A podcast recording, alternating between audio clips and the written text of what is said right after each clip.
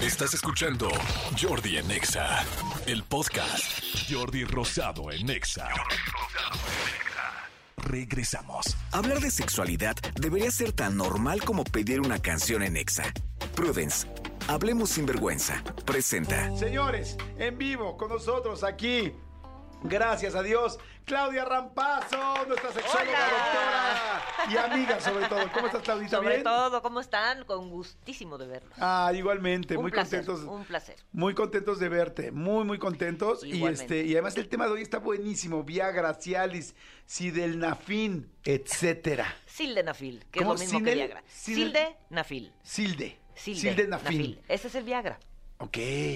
O sea, es El- la, es la, la sustancia azul. activa. La sustancia activa se llama sil- sildenafil.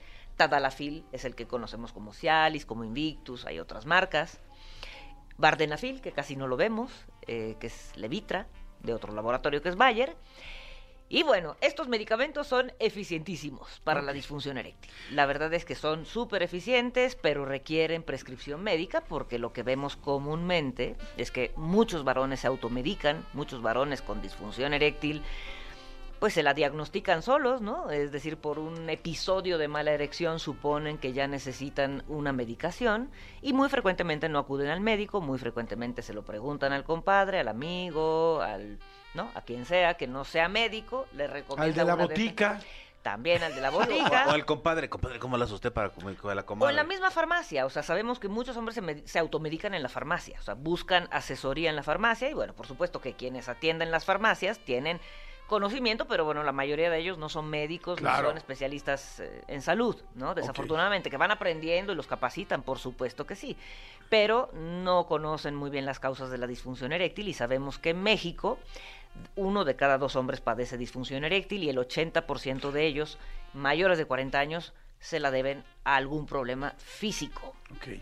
Uno de cada dos, o sea, la mitad, el 50% de los hombres arriba de los 40 años tienen disfunción eréctil. En y México. algunos más jóvenes. Algunos más jóvenes. Cuando hablamos de disfunción eréctil mayor de, en mayores de 40 años, lo atribuimos predominantemente a problemas físicos, orgánicos, como diabetes mellitus, eh, hipertensión arterial, colesterol y triglicéridos altos, el sobrepeso y la obesidad que bajan la testosterona, algunos medicamentos que estén tomando, ¿no? Pero eh, en otros casos la causa es predominantemente psicológica. De todas maneras, o sea, quienes nos dedicamos a la terapia sexual, lo que vemos en el consultorio es que eh, cualquier hombre afectado por disfunción eréctil finalmente se sentirá afectado en sus emociones. O sea, Claro. ¿a quién no le da angustia por tener esta problemática? ¿Quién no tendrá problemas con su pareja por presentar recurrentemente fallas de erección? Claro. ¿no? Entonces, por eso decimos que las causas suelen ser mixtas. Aunque en mayores de 40 años, pues sí hay que checar todos estos factores, estos estudios, ¿no? Y el que no tiene nunca tendrá y el que tiene siempre tendrá. No necesariamente. No, no, no. es muy buena pregunta. Conforme avanza la edad, evidentemente en la vida del hombre y conforme le haya, habido- haya ido en la vida, ¿no? En cuanto a, en términos de salud, de herencia, eh, prácticas sexuales, ¿no? Se ha visto que quienes se autoerotizan, quienes se masturban, quienes tienen actividad sexual frecuente, padecen menos disfunciones que aquellos que no tienen vida sexual a lo largo de su vida. Y una- un adulto mayor que llegue a, no sé, a los 70, 80 años, con antecedentes de una buena vida sexual, lo más seguro es que funcione bien o siga funcionando bien, a menos de que tenga enfermedades que le interrumpan, digamos, este el buen funcionamiento, ¿no? Un, un hombre ya de edad avanzada, 80 o hasta quizá 90 años, siempre, si eres una persona sana, siempre podrías tener erección. Claro, por supuesto que sí. O sea, ¡Qué bien! Ay, qué bien. Mucho depende, insisto, de la, de la historia médica, de que tantas enfermedades haya padecido, que tanto haya practicado la vida sexual, ¿no? Que tanto haya ejercido el tener relaciones sexuales, el tener erecciones, el eyacular. Si es Digo, como un músculo, hay que ejercitarlo. Pues Claro. haz de cuenta, metafóricamente, no es un músculo, pero los vasos sanguíneos sí tienen músculo. Bueno, yo hasta mancuernas hago con él, ¿eh? Ah, o sea, sí. le pongo una mancuernita de las moradas, de las, de, las de Y dos pe- kilos. Prendes, luego- prendes porno para que se levante, Su- lo sube- apagas y se baja. Sube, Prende- baja. Y así vamos haciendo series. Fa- me faltan tres series. Exacto. Vámonos, órale. Hasta que se le vea el conejo, mijo. Qué barbaridad. Bueno, no, no digas eso porque si no las personas lo van a creer. no, sí, no, es broma, es broma, Y evidentemente van es a, broma. van a creer que hay que hacer pesas con el pene. y No, No, no, es cierto. no, no, hay no. que colgarse Lo del toallas ladrillo sí es cierto, pero lo del... Lo del ladrillo. ¿Te No hay que colgarse toallas, sí. ¿Te No hay que colgarse toallas. te- que decían antes, ¿no? Que, bueno, no sé, en algún momento yo cuando era chavito había como un mito que decían, cuélgate un ladrillo para que se haga más largo. Y te imagínense, por favor, no manches. Eh, claro, esa sería una técnica mexicana. Sin embargo, sí hay un aparato para hacer, para elongar el pene, para alargarlo. Platícanos, platícanos. No es un ladrillo. 45. poquito. No es un ladrillo, no ¿Hay es un un pa- ladrillo. aparato para alargar el pene? Sí, sí, sí, búscalo, se llama Edge.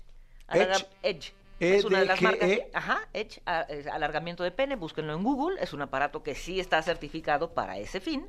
Sin Ay, no embargo, quiero buscar aquí en Google porque luego me va a salir puras cosas de esas en mi, tel- en mi computadora. bueno, pero ese, de- bueno, si es la personal, sí. Este, pero, Que pero sea la de es la un empresa, aparato, No, es claro un que sí. aparato que se puede conseguir, está certificado, han hecho estudios, sí se alarga el pene, es un aparato que hay que traer todos los días puesto, es bastante latosito. ¿Hay que traerlo puesto? Sí, sí, sí, sí. Pues es que si lo ves, eh, es un alargador, es algo que va extendiendo los tejidos del pene y va generando una vascularización, o sea, que los vasos sanguíneos vayan creciendo, que el, que el tejido se vaya desarrollando, se vaya formando nuevo tejido.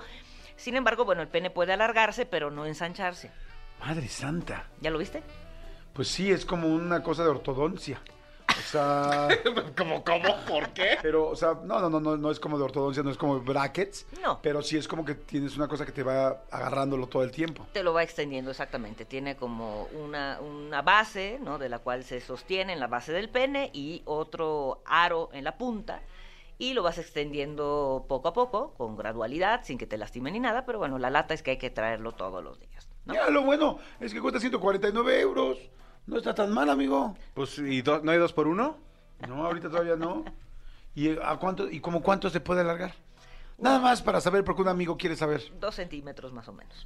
¿Dos centímetros? Con un año de uso cotidiano. No manches, un año Sí, sí, la verdad es que es una lata traerlo puesto, ¿no? Y traer, eh, digamos, tu ropa encima puede ser incómodo. Sin embargo, bueno, pues el inventor ya demostró que efectivamente es efectivo. Entonces, pues, si quisiéramos eso, es una de las alternativas. Ay, pero ya nos desviamos del tema de las no, pastillas. No, no, no, y de ancho. ay, no, para nada. Oye, sí, qué, qué molesto traer algo así, la neta. Sí, la verdad es que sí. O sea, hay otros remedios, ¿no? Como por ejemplo hacer una, una liposucción del, del pubis, ¿no? Quitar la grasa del pubis para que el pene protruya y sea más visible. Se puede cortar un ligamento, que es el ligamento suspensorio del pene, para que se libere el pene, ¿no? El mismo ligamento que permite que el pene cuando son, son ustedes jóvenes a los 17 años y se erecta el pene, pues esté casi paralelo a su abdomen, ¿no? O sea, como que... Sí, cuando todavía puedes hacer 90 grados. Exactamente. Ya ahorita uno anda en los 75, Exacto. 68 a veces. Hazme 90 grados.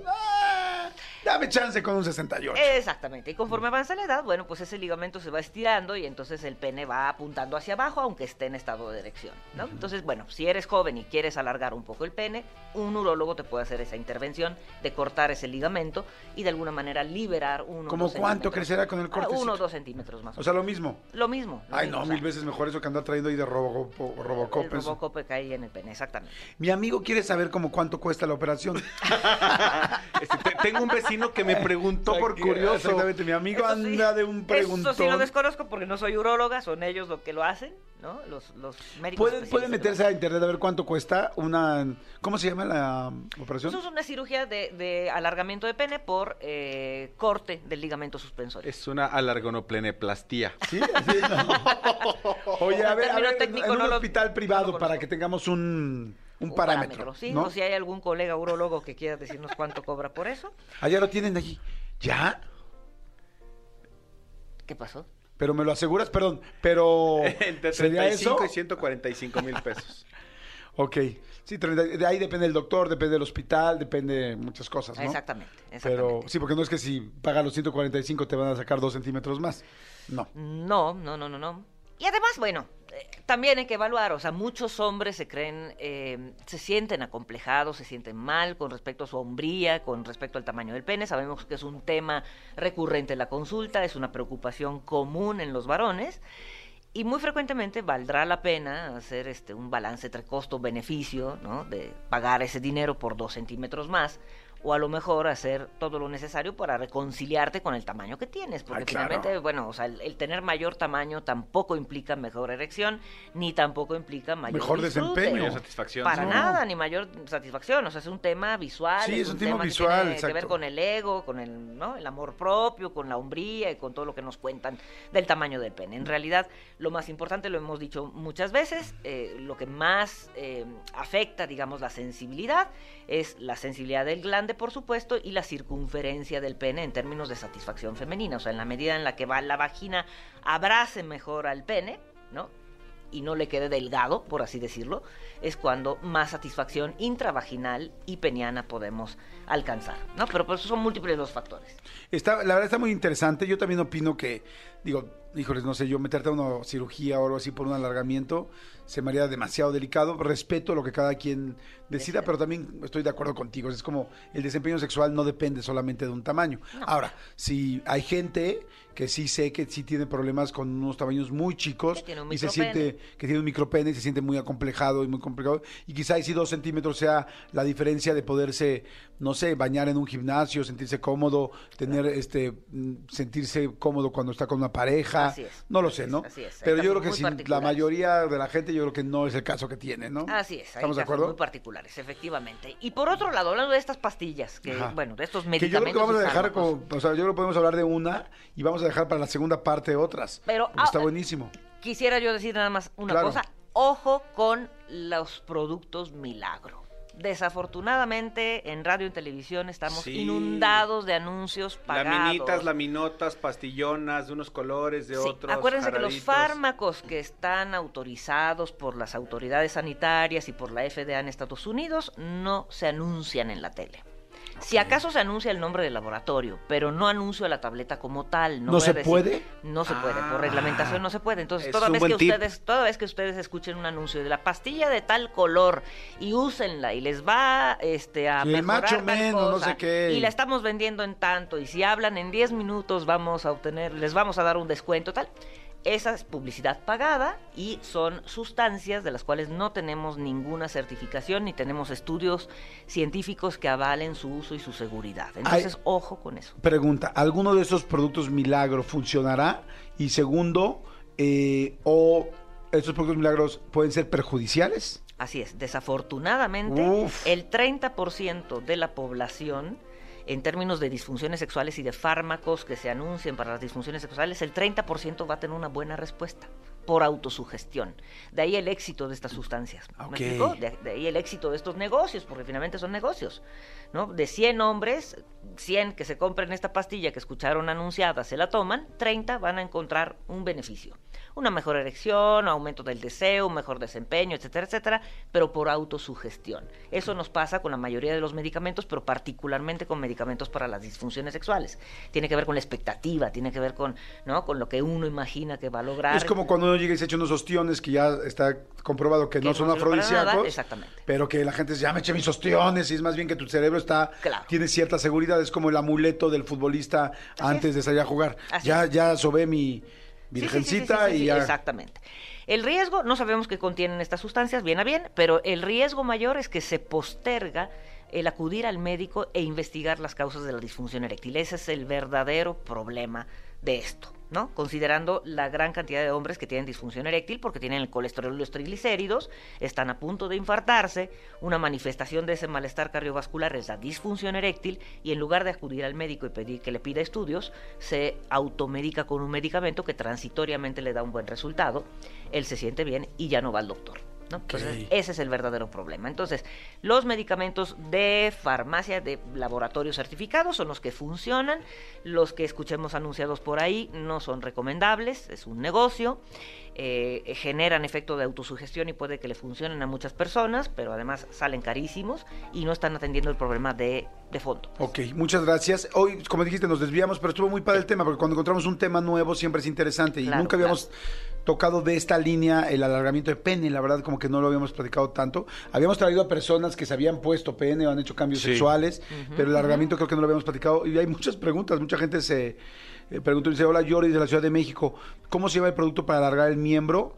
Dice Edge, ¿no? Edge, esa es una de las marcas, pero bueno, es un extensor, básicamente. Un extensor, E E-D-G-E. EDG, ajá, si Edge, este... Y digo, yo para, yo para encontrarlo, porque puse Edge y salieron mil cosas. Sí, sí. Eh, porque Pero pones Edge, alargamiento de pene. Exacto. Ujú. Eh, tiene- yo puse Edge pene y ahí ya salió. Exacto. ¿no? Y lo, lo vi que lo venden en las plataformas digitales. Así es, así este, Dos, dice, eh, oye, a la doctora le pueden preguntar, oye, para la circunferencia no hay nada. Digo, pregunto, Sí, del- sí, dice, sí, sí. pregunta del vecino de Jordi. Tu vecino, exactamente. Sí, sí, sí, hay para la circunferencia, ¿cómo no? Los cirujanos plásticos están haciendo cosas muy interesantes para aumentar la circunferencia, o sea, el grosor del pene. Eh, son tratamientos eh, que duran unos meses, ¿no? Normalmente utilizan las mismas sustancias que utilizan para rellenar este, Labios. labios y arrugas y demás.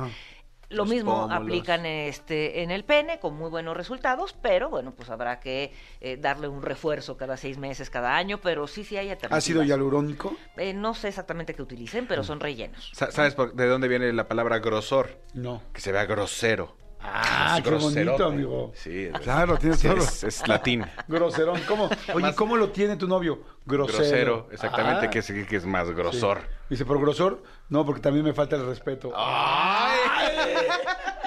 Oye, dicen aquí una pregunta a la doctora. El producto que se ofrece, no sé si sabe de este producto, que ofrece eh, Herbalife Ultimate Prostate. Herbalife Ultimate Prostate es perjudicial o es recomendable? ¿Sabe algo? No lo conozco, no sé ni qué contiene, eh, y habría que ver si tiene estudios clínicos que soporten o que sostengan el que es útil, o sea, que tenga un efecto terapéutico y que sea seguro. Desconozco qué contendrá. Sí, aguas, chicos, es su salud, o sea. Yo Hay sé que, es muchos- mucho el de- sé que es sí. mucho el deseo, pero también aguas con la salud, es- hijo. Claro, claro. que Además tenemos todos el pensamiento mágico, ¿a poco no? ¿no? De que Sí. me voy a tomar tal cosa y se me va a quitar lo que tengo, me Sí. voy a bajar de peso, voy a tener una buena erección, voy a tener una buena lubricación. Y la verdad es que pocos productos, eh, pues, digamos, o pocas sustancias eh, de las que se anuncian tienen efectivamente estudios que decir- la sustentan. Y voy a decir algo, algo fuerte, y por eso cuestan lo que cuestan. Claro, así es. Los fármacos, pues sí, porque toda, hay una historia de investigación Sí. clínica, ¿no? Con pacientes enfermos, con pacientes que no están enfermos, con pruebas con placebo, etcétera, etcétera. Dice, mira, yo tengo 100% comprobado este producto, mira lo que contiene. Pregúntale a la doctora, por favor, qué hace que el hombre, este, no se pregunta a la persona. Dice, sinceramente, todos los días ando listo para atacar, o sea, como que anda muy prendido. Este es de un, un laboratorio de respaldo y me manda la, se llama Flusorin y dice, extracto seco de semillas de calabaza, polvo de bayas de arándano, licopeno, suplemento alimenticio.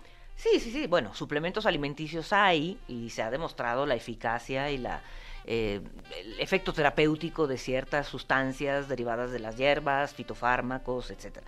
Pero de ahí a que podamos decir con ese medicamento te aseguro una erección o te aseguro que de 10 hombres con disfunción eréctil, 8 o 9 van a mejorar la erección por esa sustancia, eso sí no está demostrado. Está interesantísimo. Vamos a hacer eh, ya después la segunda parte, pero vamos, no no la segunda parte. Más bien vamos a hablar muy bien ya de las pastillas que Claro, vamos a hablar claro. hoy. Por supuesto. Este, pero estuvo bien interesante. Eh, la, la doctora evidentemente da consultas, da consultas en línea. Un sexólogo es para utilizarlo. Hay mucha gente que tiene una vida sexual mal en su pareja, que no tienen buena cama, que tienen problemas, que hubo traumas, que hay dolores, que no saben cómo volver a encontrar este la sexualidad y que eso le está afectando mucho en la pareja. Vayan, acudan con una sexóloga, es verdaderamente fantástico. Yo lo súper recomiendo. Y bueno, y más una doctora del nivel de la doctora Claudia Rampazo.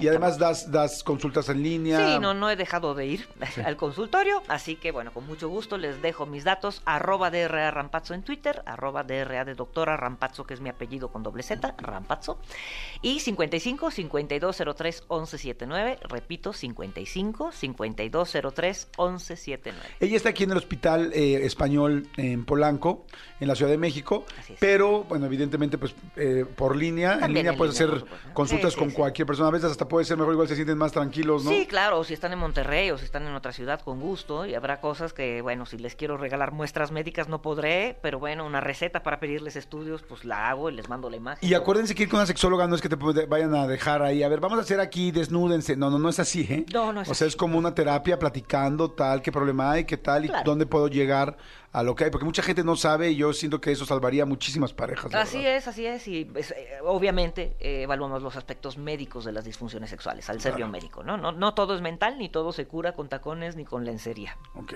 perfecto. Ahí está, qué interesante lo que dijiste.